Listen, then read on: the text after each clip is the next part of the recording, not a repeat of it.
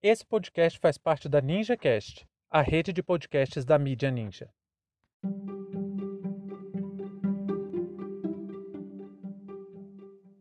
Olá pessoal, sejam bem-vindos a mais um Hopvest e o tema da aula de hoje é a formação da Grécia.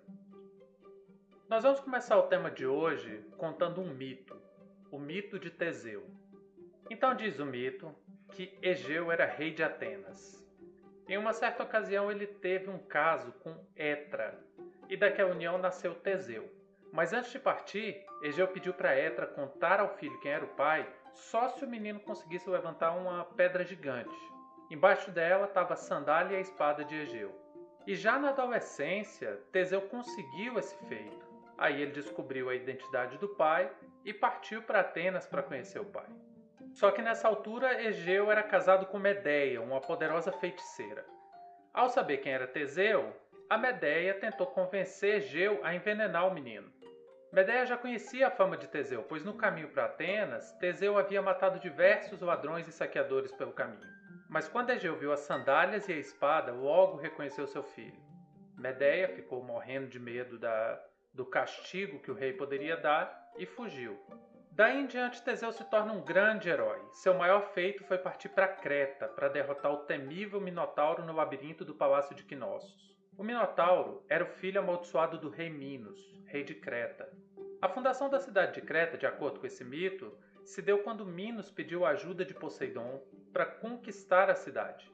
Poseidon, no entanto, fez uma exigência. Quando um touro branco surgisse do mar, Minos deveria matá-lo. Mas quando o rei Minos viu o touro branco, Minos gostou tanto daquela criatura que sacrificou outro touro para tentar enganar o deus dos mares. Foi aí que Poseidon ficou muito irritado com a traição e lançou uma maldição sobre Minos. A esposa do rei Minos, Pasífae, caiu perdidamente apaixonada pelo touro branco. E dessa união fora do casamento, Pasífae ficou grávida. Quando a criança nasceu, ela tinha o corpo de um homem e a cabeça de um boi, Nascia assim o Minotauro, uma criatura de incrível força e muito feroz. Minotauro era tão forte que uma certa vez enfrentou a deusa Atena e naquela batalha a deusa saiu derrotada e um dos filhos ainda foi morto.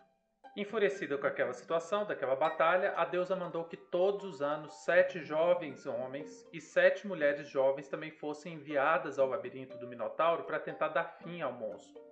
Nenhum deles nunca retornou com vida. Aí, sabendo disso, indignado com essa imposição de ter que levar jovens para o labirinto, Teseu resolve partir para Creta a fim de dar fim ao ciclo de mortes de atenienses nas mãos do Minotauro. Ao chegar em Creta, Teseu vê Ariadne, a bela filha do rei Minos. Eles se apaixonam profundamente um pelo outro e antes de entrar na batalha contra o Minotauro, Ariadne entrega um bolo de barbante para Teseu, porque além de derrotar o Minotauro, Outro perigo que Teseu tinha que enfrentar seria o próprio labirinto. O labirinto foi construído por uma das mentes mais incríveis até então, Dédalo, que era o pai de Ícaros. Esses dois conseguiram se livrar do labirinto apenas porque Dédalo desenvolveu, criou asas de cera para ele e seu filho, e fizeram o famoso voo de Ícaros. Nesse voo, Ícaros cai dos céus e morre, porque desobedeceu as recomendações de seu pai de não voar muito alto. O pai dele tinha alertado que o sol ia derreter a cera das asas e ia interromper o voo de fuga. E foi assim que Ícaros morreu. Voltando para Teseu, ele entra no labirinto, mata o Minotauro e consegue retornar através dos fios de Ariadne. Mas nem tudo nos mitos gregos é felicidade sempre tem essa dicotomia do sucesso e do fracasso, e nesse caso, o custo da vitória de Teseu foi a morte do seu próprio pai. Porque quando ele partiu para sua missão, para derrotar o Minotauro, o rei Egeu disse para que Teseu usasse velas negras em seu navio. Caso fosse vitorioso, caso ele voltasse com vida, o navio ateniense deveria retornar com as velas brancas esticadas, mas por um descuido acabaram levantando as velas negras. Ao pensar que seu filho amado estava morto, Egeu se joga no mar, preferindo a morte do que a dor de ver seu filho morto. Esse mito é muito famoso e revela para a gente algumas coisas bem interessantes. Em primeiro lugar, que o próprio mito é algo que vai ser muito utilizado na história grega, na história dos gregos antigos, para tentar dar sentido a diversas coisas que aconteceram, inclusive para construir uma certa moralidade, para repassar sabedorias. para educar. Então, o mito é algo muito importante para o pensamento grego desse período. Mas, para além disso, historicamente, esse mito relata muita coisa interessante para a gente. Em primeiro lugar, porque mostra a formação de Atenas. Ainda que a gente possa dizer que esse mito não é real, que os relatos sobre ele não aconteceram de fato, ele foi criado a partir de um pensamento da época, interpretando condições que aconteceram historicamente. Então é isso que a gente tem que perceber. A fundação de Atenas está intrinsecamente ligado com a sua chegada, com a chegada do povo aqueu na região da Península Balcânica, que é onde está a Grécia. E quando eles chegam nessa região, ali já existia uma outra civilização que tinha um certo esplendor, que era a civilização minoica, ou seja, a civilização cretense, habitava a ilha de Creta. Então esse mito de Teseu relata para gente esse encontro, esse momento em que os aqueus, que deram origem à cidade-estado de Atenas, encontram-se com a civilização minoica. E é a partir daí, da chegada dos aqueus nessa região, que começa a história do povo grego. É bem provável que essa batalha de Teseu contra o Minotauro, na verdade, tenha sido uma batalha entre aqueus e cretenses, é também muito provável que a união entre Ariadne e Teseu seja uma forma de estreitamento de laços entre o povo aqueu e o povo cretense, que Creta fica sob o domínio dos aqueus depois da invasão dos aqueus. Outra coisa que fica também muito evidente é a importância das viagens pelo mar, a importância da navegação para aquele povo. Não por acaso, o nome do mar em que o pai de, o pai de Teseu morre ganha o nome de Mar Egeu. Por fim, a gente está vendo nascer ali um poder sobre uma outra sociedade que constitui uma nova civilização que vai ser chamada de civilização micênica inicialmente, mas que depois nós vamos conhecer como a grande civilização grega. Então a gente pode ver que o próprio mito, que perdurou por séculos e séculos, ele é uma fonte histórica muito forte para a gente entender o desenvolvimento da sociedade grega antiga. Claro que o mito por si só não é suficiente, essas informações são cruzadas com várias outras fontes arqueológicas, registros escritos, registros em cerâmica e diversas outras fontes, mas o mito indica um caminho para se pesquisar a história daqueles povos. Então vamos começar a entender o que é a Grécia e como foi formado esse povo grego. Por volta de dois mil anos antes de Cristo, alguns povos chamados indo-europeus, ou seja, povos que deram origem a esses outros povos que constituíram civilizações no continente europeu, eles migraram para a região mais ao sul da Europa, provavelmente procurando melhores fontes de alimento, melhores fontes de produção. Esses povos já conheciam a criação de animais, já conheciam a agricultura e é bem provável que estavam procurando terras melhores para sobreviver. Um desses povos é o povo aqueu. Eles se instalaram na região já na Idade do Bronze e ali se fixaram e tiveram contato com Creta. Ao longo desse contato, desenvolvendo novas técnicas de metalurgia, melhores ferramentas, constituindo um exército melhor, eles acabaram dominando a sociedade cretense, aquela civilização minoica. Quando acontece essa dominação, eles transferem uma espécie de capital do que era a civilização minoica para Micenas. Por isso a gente diz que se torna a sociedade a civilização micênica. Creta já tinha um bom desenvolvimento, sabia muitas técnicas de navegação, inclusive já fazia comércio tanto com o Egito quanto outras sociedades mesopotâmicas, coisa que a sociedade micênica também manteve. E isso foi fundamental para os povos ali da Península Balcânica. A presença do mar Mediterrâneo, a presença do comércio, da navegação naquela região foi de extrema importância para a Grécia. Até porque as relações no continente eram muito dificultadas pela própria condição do continente, a condição geográfica do continente. A Península Balcânica é recortada por diversas cordilheiras, diversas montanhas. E isso dificultava muito a comunicação por terra e também o comércio e outras relações de troca que aconteciam ali. E apesar de ter um território muito acidentado, o mar é extremamente navegável, é um mar muito bom para navegação. Então isso facilitou o desenvolvimento da navegação ali naquela região.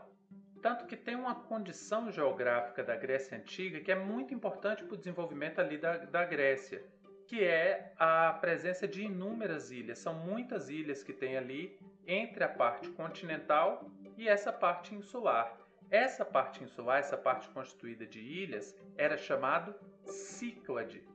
E a parte continental era chamado de Hélade. E exatamente por causa desse nome Hélade que os gregos vão ser conhecidos na antiguidade como helenos, a sociedade helênica. Então, na Idade do Bronze, começam a chegar esses povos, primeiro os aqueus, depois chegam os jônios, eólios e os dórios. Outras sociedades também indo-europeias, que são as quatro sociedades que deram origem ao que vai ser chamado de povo grego. Esses quatro povos não eram necessariamente próximos, mas eles tinham algumas coisas em comum, alguns costumes, alguma cultura em comum. E do contato com Creta, adquiriram também vários outros conhecimentos, como por exemplo a escrita. Em Creta já existia a linear A, que era um tipo de escrita que até hoje ainda não foi bem decifrada. E a partir da linear A, os aqueus desenvolveram a linear B, que foi um tipo de escrita muito usado para registrar comércio, para fazer a contabilidade e coisas desse tipo. E para estudar a Grécia Antiga, a gente divide a história grega em cinco períodos: o período pré-homérico, o período homérico, período arcaico, período clássico e período helenístico. Cada um desses períodos tem características muito interessantes e que mudaram radicalmente a forma como esses povos viviam ali na região da Grécia. O período pré-homérico recebe esse nome porque é um período antes de Homero. Vamos lembrar que Homero foi o poeta grego considerado o autor, é atribuída a ele a autoria dos livros Ilíada e Odisseia. A Ilíada, que conta a guerra de Troia, e a Odisseia, que conta a mítica viagem de Ulisses, o rei de Ítaca, de volta para sua casa. A Ilíada é um livro escrito em forma de poema com 12 mil versos e a Odisseia, também em forma de poema, tem 16 mil versos. E ambas as produções são muito importantes historicamente, quanto fonte histórica, para a gente entender a formação desse período também chamado de pré-homérico porque ali tem muitos costumes, muitos ritos dessas sociedades que deram origem ao povo grego. Mas os livros em si contam um outro momento, o período homérico. E a grande marca do período homérico é o fim dessa era dos reis. É o fim dessa era em que as cidades tinham um grande representante que dominava todos, que mandava em tudo. Porque é quando começa a se constituir um tipo específico de poder chamado oikos. Esse oikos era uma espécie de direito que esses genos, essas famílias no mundo grego homérico, tinham. Era um poder sobre a propriedade da terra, sobre a família, sobre a casa, sobre as relações de poder ali dentro daquele grupo, o genus. E esse poder mais descentralizado que ficava na mão desse chefe da família, essa pessoa que tinha a, a, o poder do oikos mais assentado sobre ele, começa a desestabilizar a política dos reis, porque esse poder começa a ser fragmentado entre esses genos. E a partir dali, um historiador de antiguidade chamado Jean-Pierre Vernant fala que na Grécia vai se desenvolver um sentimento, uma espécie de recusa a essa centralização de poder que vai ser marcante por toda a história da Grécia. E por causa desse poder dos genos, esses genos vão se juntando, e formando aglomerações um pouco maiores, começam a surgir as polis. O poder das polis representa um novo momento no período de estudos da história grega, que é o período arcaico. A polis é uma das maiores marcas deixadas pela Grécia Antiga para o Ocidente.